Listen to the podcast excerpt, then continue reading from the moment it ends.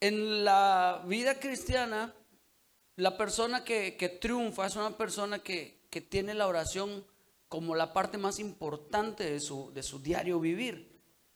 Un cristiano que no ora difícilmente tiene victorias. De hecho, si tú vas a la Biblia, te vas a dar cuenta que los hombres victoriosos como David, como Moisés, como Daniel, tenían algo en común. ¿Qué era? La oración. Hoy quiero hablarte acerca de orar con éxito. Porque como tenemos tiempos difíciles, estos tiempos difíciles únicamente los podemos superar a través de la oración. Y, y aunque todos lo sabemos, no todos oramos de manera efectiva. De hecho, pudiera creer que hay muchos que no oramos de manera efectiva. Oramos, oramos y no sucede nada. Y volvemos a orar y no sucede nada. Y volvemos a orar y no sucede nada. Y como vemos que no sucede nada, empezamos a decir, de seguro Dios no existe. De seguro Dios tiene preferidos y yo no soy uno de ellos. Y comenzamos a caer en desánimo. Y el desánimo es, oh mis hermanos, de verdad, el desánimo es sumamente peligroso para nosotros. El desánimo te puede hacer regresar de donde Dios te sacó. Y ahí de donde Dios te sacó no están contentos contigo. No sé si me estoy dando a entender. Pero Dios te arrebató de las manos del diablo y regresar a las manos del diablo. No creas que vas a regresar a que el diablo te va a hacer fiesta y qué bueno que viniste, te estábamos esperando. Mira tus regalos. No, en realidad no. La Biblia dice que es un devorador. Y si no destruyó con tu matrimonio antes, esta vez te lo rompe. Si no destruyó tu salud, esta vez te la rompe. Y, es que uno debe saber eso. Entonces, para no caer en desánimo, debemos de aprender a orar, diga conmigo, efectivamente. Y cuando me refiero a efectivamente, no estoy hablando de la estructura de la oración. Estoy hablando que produzca resultado tu oración. Amén. Porque bien te puedo dar ahorita la estructura. Y cuando vosotros estáis orando, orad así, Padre nuestro que estás en el cielo, santificado sea tu nombre, venga a nosotros tu reino, hágase tu voluntad. Y puedo darte la estructura de una oración. Pero a veces en la estructura, aunque está bien hecha, no sucede nada. Y hoy vamos a hablar de por qué, aunque oro, no sucede. Porque yo quiero que suceda. ¿Cuántos quieren que cuando oren sucedan cosas? Ok. Lo primero que debemos aprender acerca de orar efectivamente es que toda oración es escuchada por Dios. Amén. Diga conmigo, toda oración es escuchada por Dios. Amén. Tú puedes orar en tu casa, tú puedes orar en tu carro, puedes orar en el taxi, en el tuxa, tú puedes orar en el baño de tu casa, tú puedes orar en el monte, puedes orar en la azotea, tú puedes orar absolutamente donde sea. Y te voy a decir algo, Dios te va a escuchar. Hay gente que piensa que Dios solamente escucha la oración que se hace en la iglesia y eso es una mentira. Tú puedes estar trabajando y tú puedes estar orando y Dios te va a escuchar esa oración. Amén. Pero el primer punto para que la oración sea escuchada es que necesitas tener fe. Amén. Diga conmigo, se necesita fe. Ok. Vamos todos, por favor, acompáñenme a Santiago capítulo 4, versículo 3. Y esto me, me agrada. Me agrada escuchar esto porque yo soy el tipo de personas que si no me dices lo que estoy haciendo mal, seguramente lo volveré a hacer. Pero si me dices lo que estoy haciendo mal, lo voy a corregir. Y, yo he aprendido de esta manera, que, que los errores son para corregir y no para echar en cara. ¿Estamos de acuerdo? Y vea cómo dice Santiago capítulo 4, versículo 3. Dice, pedís y no recibís porque pedís mal. Entonces Dios, al ver que te estás esforzando en orar, al ver que, eh, que tú estás pidiéndole algo, el Señor te manda a decir a través de Santiago, hijo, yo no creas que no estoy escuchando lo que pides. Simplemente que estás pidiendo qué? mal. Y como estás pidiendo mal, no puede haber una respuesta efectiva de tu oración. Amén. Es como cuando tú quieres sacar un crédito, es como cuando vas, por ejemplo, a la Nissan, a la Toyota, etcétera, tú vas y metes tus papeles. Es que quiero sacar el crédito para, para un auto, más fácil. Vas a Electra y quiero sacar una moto. Y tú metes tus papeles y tú estás ahí. ¿tú, crees que ¿Tú crees que el asesor no te vio? ¿Tú crees que el gerente no te vio? ¿Será que el asesor y el gerente no oyó lo que estás diciendo? Quiero una moto, quiero esta. Esta es la que quiero. Por favor, quiero esta. Y el asesor lo vio. Y el vendedor lo vio. Y todos te ven y saben que quieres la moto. Pero te dicen, ah, les, le falta requisitos. Si usted junta todos los requisitos, usted obtiene la moto. Pero es que la quiero. Yo entiendo que la quieres. Pero si no tienes estos requisitos, la moto no puede ser tuya. Nosotros, es más, nos morimos por vendértela. Pero si no cumple los requisitos, no se puede. Y la oración tiene ciertos requisitos que si no los lleva, no sucede nada. Y esto difícilmente te lo cuentan en otras iglesias. Ahí te mandan a orar, pero no te explican. Y te quiero decir, la primera parte, el primer ingrediente para una oración efectiva es que toda oración debe llevar como ingrediente principal fe. Amén. Ok, diga conmigo, ya sé que necesita fe. Y es que te voy a decir algo, cuando a ti te dicen, es que tienes que cocinar, para que el caldo te salga rico, por ejemplo, que la hermana nos diga el escabeche, ¿cuál es el secreto, hermana? El recado, ¿verdad? El recado, hermana, el recado. Y nos dice el secreto que, su, que el secreto de su escabeche es el recado. Wow, ya sé el secreto. Y, y, todos podemos decir, ya lo sé, ¿verdad? ¿Cuántos ya saben qué es el recado? Levante su mano. Ok, ¿dónde lo compro? Esa es otra bronca, porque aunque ya sé el secreto, ahora falta saber dónde lo consigo. Y usted necesita fe. ¿Dónde la consigue? ya ve cómo termina una cosa llevándonos a otra. Y de repente Dios dice, necesitas fe. Y mucha gente cree que fe es decir, tengo fe creo. Como vio la de, la de Peter Pan, se pone a decir, creo en la fe, creo, creo, creo fe. Y comienza a hacer una declaración que no sirve para absolutamente nada. Y no, yo quiero que vayas conmigo a la Biblia, por favor. Romanos capítulo 10, verso 17. Vea cómo dice. Así que la fe viene por oír, pero oír la palabra de Dios. O sea que una persona no puede adquirir fe si no primero escucha de Dios. Y es que fe es creer. Pero nadie puede creer en Dios y en sus maravillas si primero no conoce las cosas que Dios ha hecho y de lo que es capaz de hacer. Muchos de nosotros pensamos que nuestros problemas son más grandes que los de cualquier persona. Tranquilo hermano, Dios te puede dar solución. No es que tú no conoces mi problema. Tranquilo, brother, no eres el único que tiene esas broncas. No, pero es que las mías son mayores. No es cierto, son igual, todos tenemos problemas. Tenemos problemas de deudas, la mayoría. Tenemos problemas de que se nos enferma un hijo y se nos acaba el mundo. Es que mi matrimonio está en juego, el tuyo no, tranquilo. Tranquilo, de verdad que ya lo pasé. Pero muchas veces nosotros pensamos que nuestro problema es único. Y no es cierto. Todos, diga conmigo, todos, en algún momento de la vida compartimos los mismos problemas. ¿Lo cree o no lo cree? Hoy puedo estar enfermo, al rato estoy sano, pero ahora el que se enferma es otro y él está compartiendo lo mismo que yo ya viví.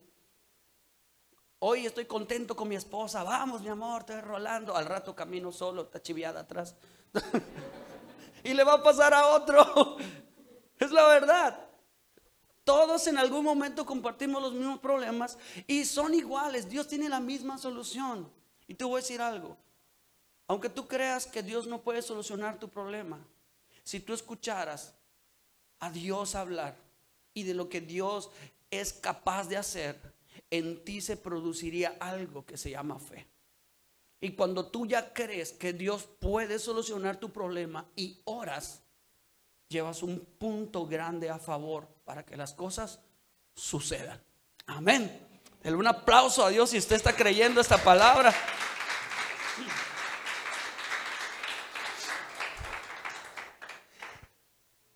Y es que es bien bonito cuando oramos con fe, mis amados.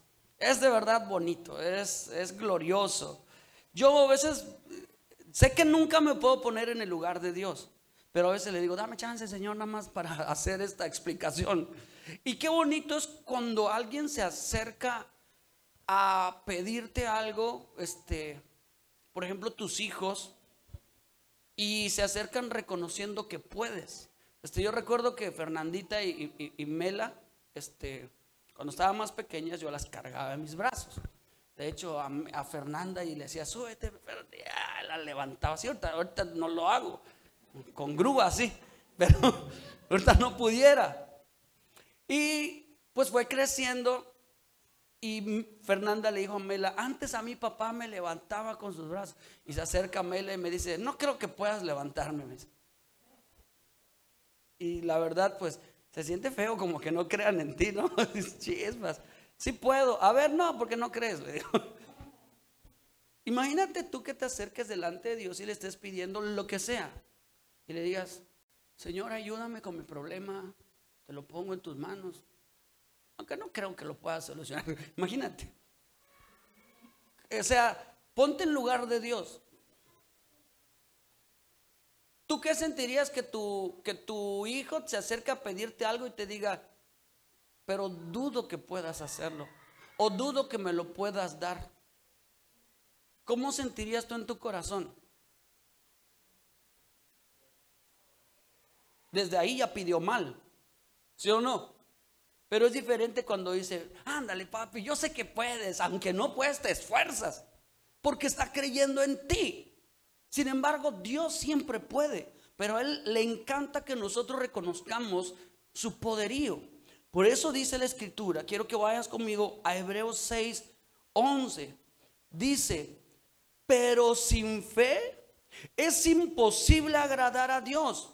Porque es necesario que el que se acerca a Dios crea que le hay y que es galardonador de los que le buscan. En otras palabras, es a Dios le agrada cuando las personas le buscan creyendo. Y no solamente creyendo que existe, sino que Él les va a dar lo que le pidieron. Wow, eso es hermoso. Entonces, diga conmigo, el primer ingrediente es fe para creer y para agradar a Dios. Nosotros no podemos agradar a Dios. Imagínate, eh, eh, tengo muchos ejemplos que pudiera darte acerca de no agradar. Pero cuando tú le agradas a alguien, a veces hasta sin que pidas, te dan. Pero cuando le desagradas, simplemente no se da nada. No sé si me estoy dando a entender. Entonces, la fe, mis hermanos, tiene que estar posicionada. Amén. Tiene que estar ahí. Segundo, ¿ustedes sabían que todos tienen fe? La Biblia dice, y Él mismo nos dio una misma medida de fe a todos. Hasta el que dice, yo no soy cristiano, hasta el que dice, soy ateo, Él tiene fe. Amén. Todos. Porque la fe no es algo, mi amado, eh, que, que no tengas, es algo que Dios cuando te creó ya lo puso ahí. La cuestión es que mucha gente tiene su fe puesta en otra cosa. Amén. Nosotros tenemos fe en Jesucristo. ¿Cuántos, ¿Cuántos tienen fe en Jesucristo? Tenemos fe en Dios. Pero ¿sabías que hay gente que tiene fe en imágenes? Como por ejemplo, esto, este ejemplo es el que doy en la academia. ¿Alguna vez te enfermaste, pero muy, muy fuerte? Sí. ¿Y con qué te curaste? Con tal inyección o con tal jarabe. Ok. Si tú ves a algún enfermo, ¿qué le recomendarías? La inyección o el jarabe. ¿Por qué? Porque me funcionó. Ah, entonces tú le tienes fe al jarabe. Y esto funciona así. A veces nosotros venimos delante de Dios y decimos, tengo fe, pero mi fe no está posicionada en Dios. Y tú tienes que mover tu fe si está posicionada en el jarabe, en el doctor, en la imagen, en, el pastor, en donde sea que tu fe esté, tú tienes que direccionarla para que apunte a, a Dios. Si nosotros no apuntamos hacia Dios, nosotros estamos corriendo un riesgo de que esa oración, aunque sea escuchada, no sea contestada. Amén. Quiero que vayas por favor a Marcos capítulos 11 y vamos a leer desde el verso 12. Y dice así, al día siguiente, cuando salieron de Betania, tuvo hambre y viendo de lejos una higuera que tenía hojas, fue a ver si tal vez hallaba en ella algo. Pero cuando llegó a ella, nada halló, sino hojas, pues no era tiempo de higos. Entonces Jesús dijo a la higuera, nunca jamás coma nadie fruto de ti. Y lo oyeron sus discípulos. Amén.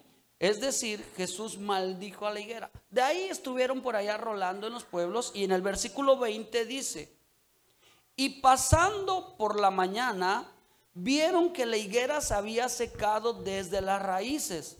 Entonces Pedro, acordándose, le dijo, maestro, mira, la higuera que maldijiste se ha secado. Respondiendo Jesús le dijo, tened fe en... Wow, esto es tremendo.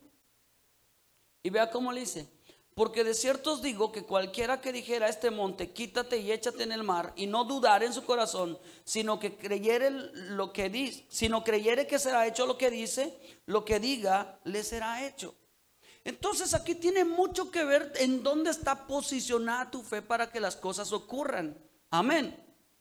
Señor, te pido en el nombre de Jesús que tú sanes a mi hijo. Yo tengo fe en el jarabe. Ya valió. Amén.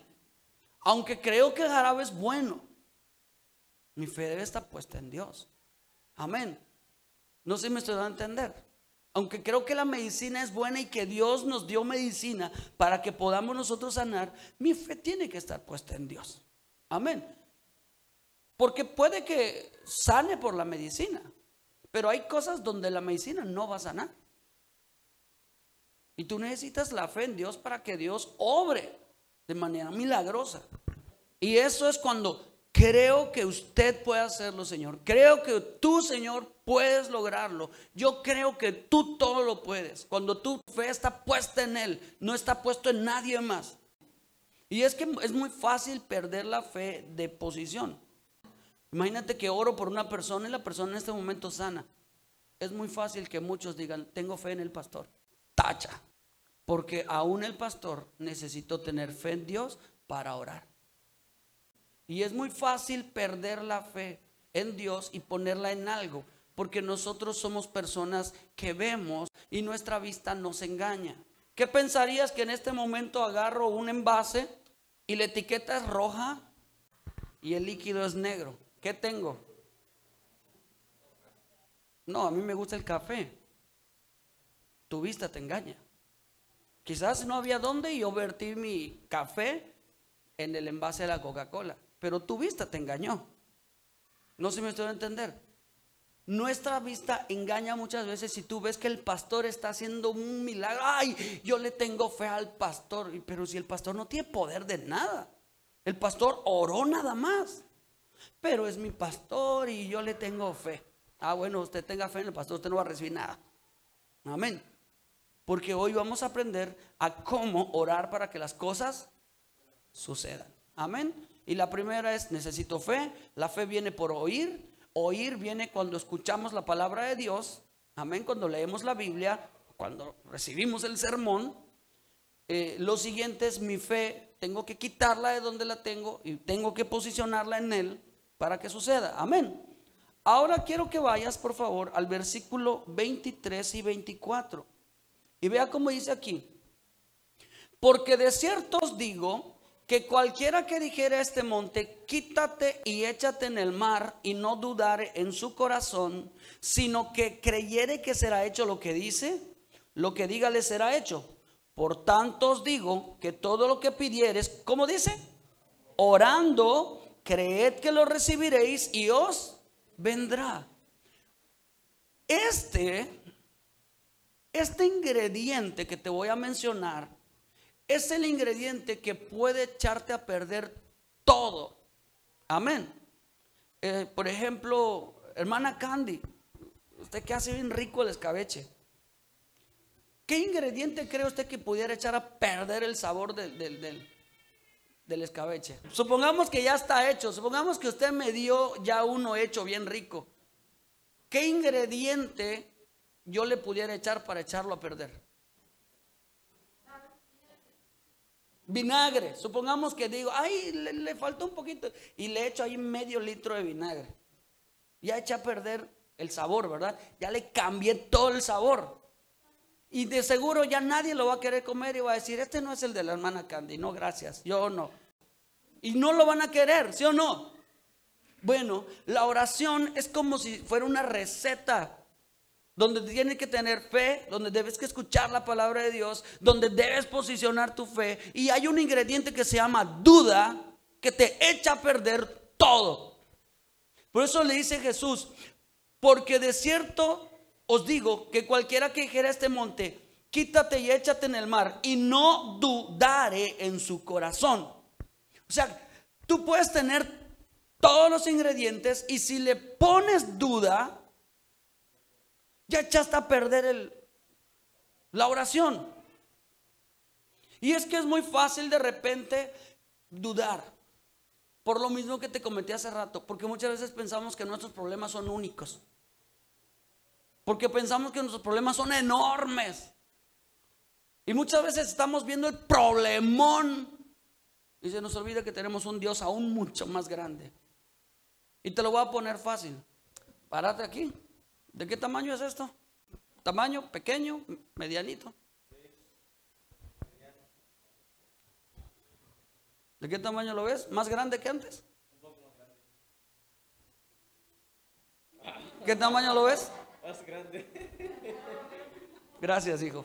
Si tú le prestas más atención a tus problemas, tus problemas los ves gigantescos. Pero si tú le prestas más atención a Dios, tú ves la realidad Tú tienes un Dios gigante y tus problemas son insignificantes. Amén. Muchas veces nosotros por estar viendo los problemas, por estar pensando en los problemas, por estar muriéndonos de miedo y por estar en vez de leer la Biblia, estamos ahí haciendo todas esas tonterías. Cuando oramos, ya oramos con duda porque para nosotros eso es un gran problema. Y ya oramos dudando. Ay, Señor, te pido por favor. Ay, Señor, estamos orando y ya tenemos la duda. Y aquí Jesús dijo, de cierto te digo que si pides algo y no dudas, lo vas a recibir.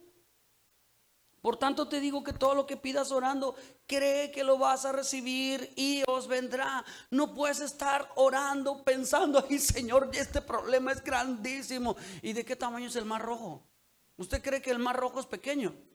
¿Y fue un problema para Dios abrir ese mar rojo para que su pueblo pase?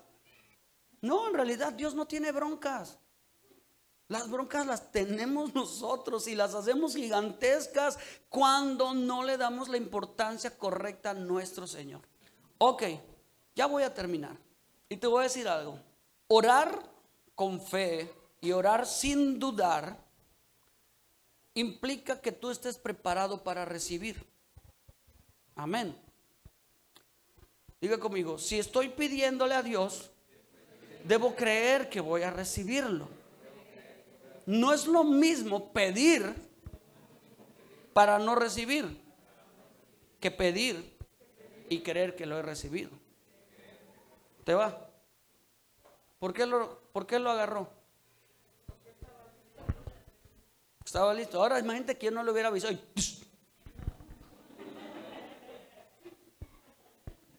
Así es la oración. Señor, he visto esto y no, no, no, no, no estoy hablando de nadie aquí, pero he visto esto, Señor.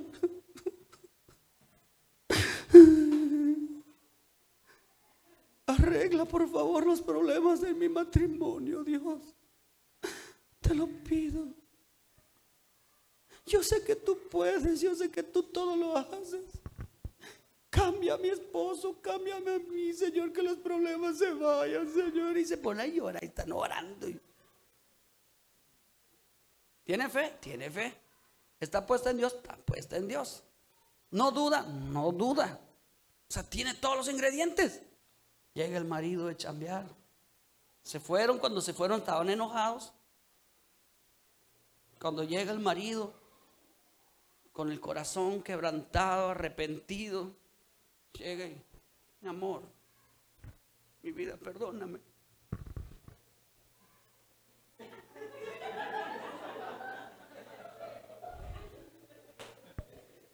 Estaba, es, ¿sí me doy a entender? Es, ¿Ya estaba lista para recibir? No, pero y luego dice, Dios no contesta. Y Padre, estaba la respuesta a tu oración, pero tú no estabas lista para recibir. Te pasó lo que dije. Te aventaron la respuesta y te dio en la cara. No estabas listo. Diga conmigo, si voy a orar por algo, debo estar listo para recibirlo cuando suceda. Amén. Iglesia, quiero que te pongas sobre tus pies. No está bien que nosotros oremos creyendo en un Dios pequeño. No está bien que nosotros oremos y no pase nada. Yo estoy seguro que Dios quiere que en tu vida pase lo mejor. Dios es un Padre y está esperando poderte bendecir. Está esperando poderte dar todo lo que necesitas. Así que el día de hoy, si vamos a pedir, vamos a asegurarnos de no pedir mal. ¿Sabes cuál es el regalo de Dios después de que Él te contesta?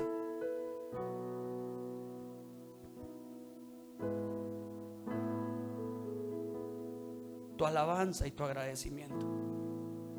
Cuando tú recibes algo, cuando tú recibes el milagro, cuando tú recibes lo que oraste, de tu corazón sale un gracias Señor. Gloria a tu nombre. Y cuando vienes a la iglesia, tú cantas con agradecimiento. Y Dios anhela que cada que ores, ese agradecimiento y esa canción sea de la misma manera. De repente mis hijas me piden, papá, me compras unas sabritas, unos chetos. Sí. Y voy y traigo los chetos. Melanie es muy así. Gracias, papito. Viene y me abraza y me besuquea. Y les voy a confesar, no sé si a todos los papás, pero mis hijas me besan y siento que me desmayo. De verdad siento así como que me quita mi fuerza. Y eso es bonito pienso que Dios se siente igual de satisfecho y, y, siente ese placer de cuando tú le dices, gracias papá, sabía que tú eres poderoso. Y por ese simple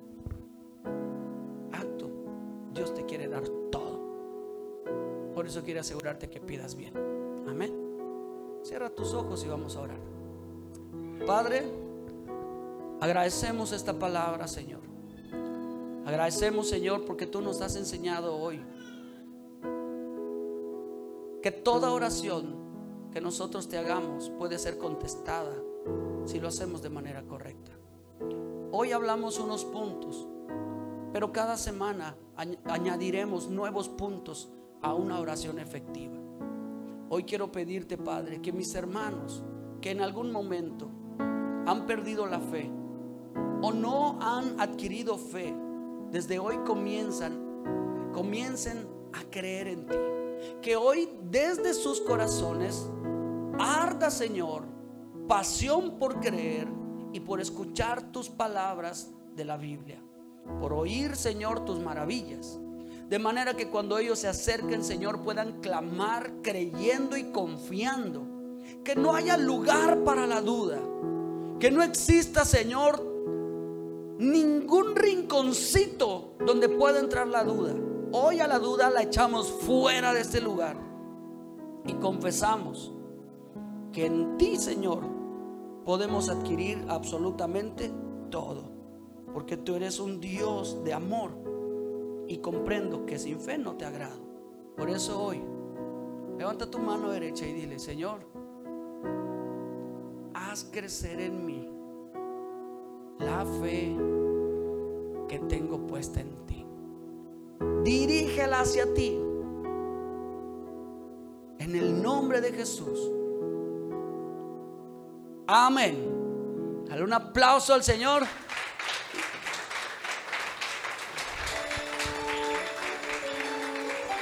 Y no importa la situación en la que estés pasando, tú puedes orar. Amén. Así que canta conmigo esto. ¿Cuántos van a cantarlo con alegría?